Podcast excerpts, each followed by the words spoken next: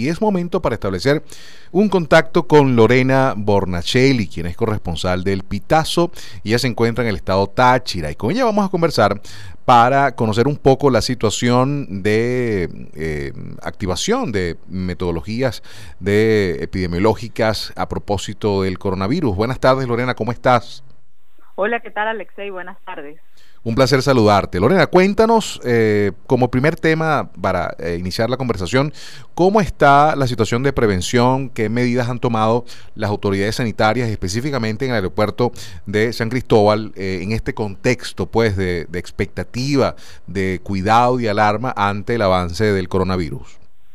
Bueno, desde el día sábado en los dos aeropuertos que sirven en el estado Táchira, el personal ha comenzado a utilizar tapabocas, eso en medio de eh, distintos rumores que hubo justamente ese día eh, de un supuesto caso de positivo de coronavirus que posteriormente fue eh, descartado y que fue desmentido por parte del epidemiólogo regional desde ese entonces pues en el, en estos aeropuertos inició. Sin embargo vemos eh, con preocupación cómo eh, hay otro tipo de medidas que no se están tomando y sin embargo y, y que en realidad no se pueden tomar porque eh, cuando vemos eh, en campañas a través de redes sociales, por ejemplo, donde hablan eh, y hacen énfasis en la importancia de lavarse las manos, por ejemplo, eh, vamos a la realidad que es que desde hace un mes tenemos serios problemas con el suministro de agua potable. Justamente en horas de la mañana eh, desde la Federación Venezolana de Maestros eh, decían que estaban eh, bastante eh, angustiados porque desde el Ministerio de Educación, desde el Ministerio de Salud ni desde la zona educativa se han dictado directrices con respecto a la importancia de hablar con los niños, por ejemplo, sobre eh, la prevención del coronavirus, sobre la importancia de lavarse las manos y lo han hecho de manera, eh, digamos, espontánea los mismos profesores, pero no no no tienen creen que no tienen tanto impacto porque no hay agua en las unidades educativas. Tengo entendido, Lorena, coméntame que hubo recientemente un simulacro allá en el, en el aeropuerto, en la zona, coméntanos.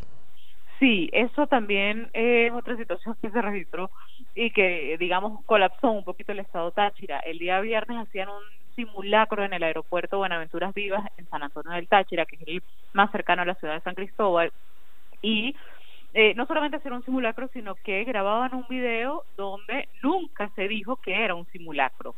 Se narró todo lo que estaba allí sucediendo, que había un paciente positivo de coronavirus, que eh, los médicos eh, procedían a darle un tapaboca, todo lo que eh, según ellos eh, harían en caso de registrarse un caso positivo desde ese eh, centro aeroportuario.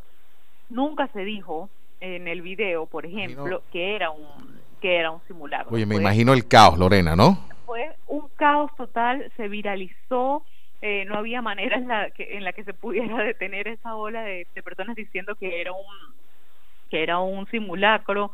Eh, debimos los periodistas tratar de, de, explicar, pero pues no no no tuvimos el mismo impacto que tuvo un video como ese que, rodó por todas las redes sociales. Justamente eso sucede el viernes, el sábado eh, sale la información desde el Hospital Central porque sucedió algo que hizo que desalojaran el, el área de emergencia.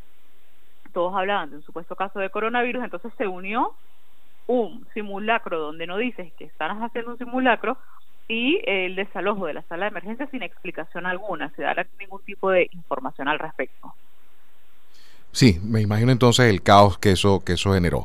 Eh, además de todo lo, que- nos comentas, Lorena, en relación pues, a las medidas que se están tomando en relación a- al avance del coronavirus, ya detectado pues, eh, otros casos en, en Colombia. Coméntanos también, eh, mencionabas los graves problemas de suministro de agua potable allá en el Táchira. ¿Cómo está la situación del sistema eléctrico, de los cortes de electricidad allá en la región, Lorena?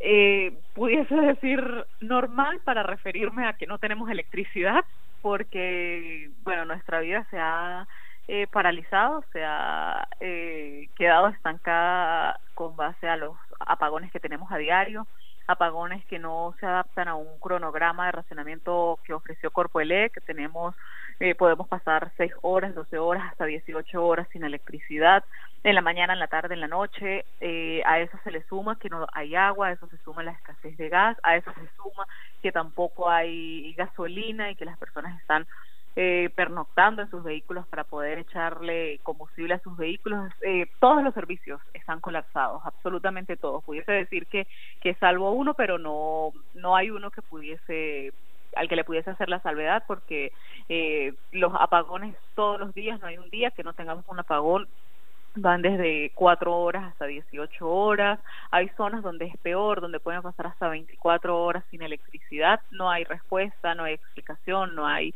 ningún tipo de comentario al respecto. Caramba, Lorena, yo, yo quiero en este caso hacer un, paréntesis porque, claro, me estás relatando eso y eh, toda Venezuela quizás se siente identificada en mayor o menor medida con lo que están viviendo ustedes allá en el Táchira, pero te pregunto a ti, Lorena, ¿cómo, cómo cumples con tu, con tu labor? ¿Cómo, ¿Cómo desarrollas esa actividad para informar en ese contexto eh, de, de, de colapso, ¿no? De servicios públicos. ¿Cómo haces, Lorena?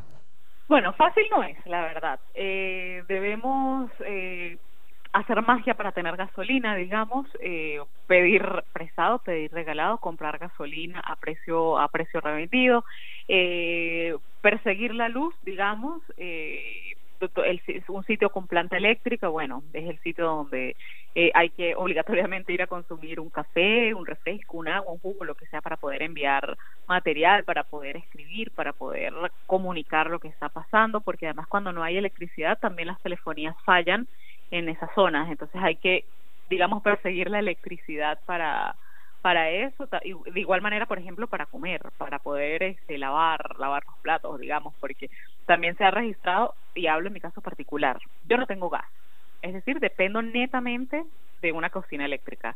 Si en el horario de 6 de la mañana a 12 del mediodía no hay luz, el desayuno no se hace en este en este hogar porque no hay. Y así como yo miles de tachirenses que tampoco tienen que tienen gas. Realmente no es fácil. Y no solamente lo que vivo yo como periodista sino lo que sé que viven también mis colegas mis demás colegas periodistas que hacen eh, magia para poder cumplir con su trabajo y sobre todo para poder mantener informados sobre esta situación en la que estamos aquí en el estado Táchira. Así es. Bueno, muchísimas gracias Lorena por tu reporte y además también por tu testimonio. Lorena Bornacelli, eh, corresponsal del Pitazo en el Táchira, comentándonos pues las medidas tomadas en el aeropuerto del Táchira eh, como prevención del coronavirus y con los cortes de electricidad.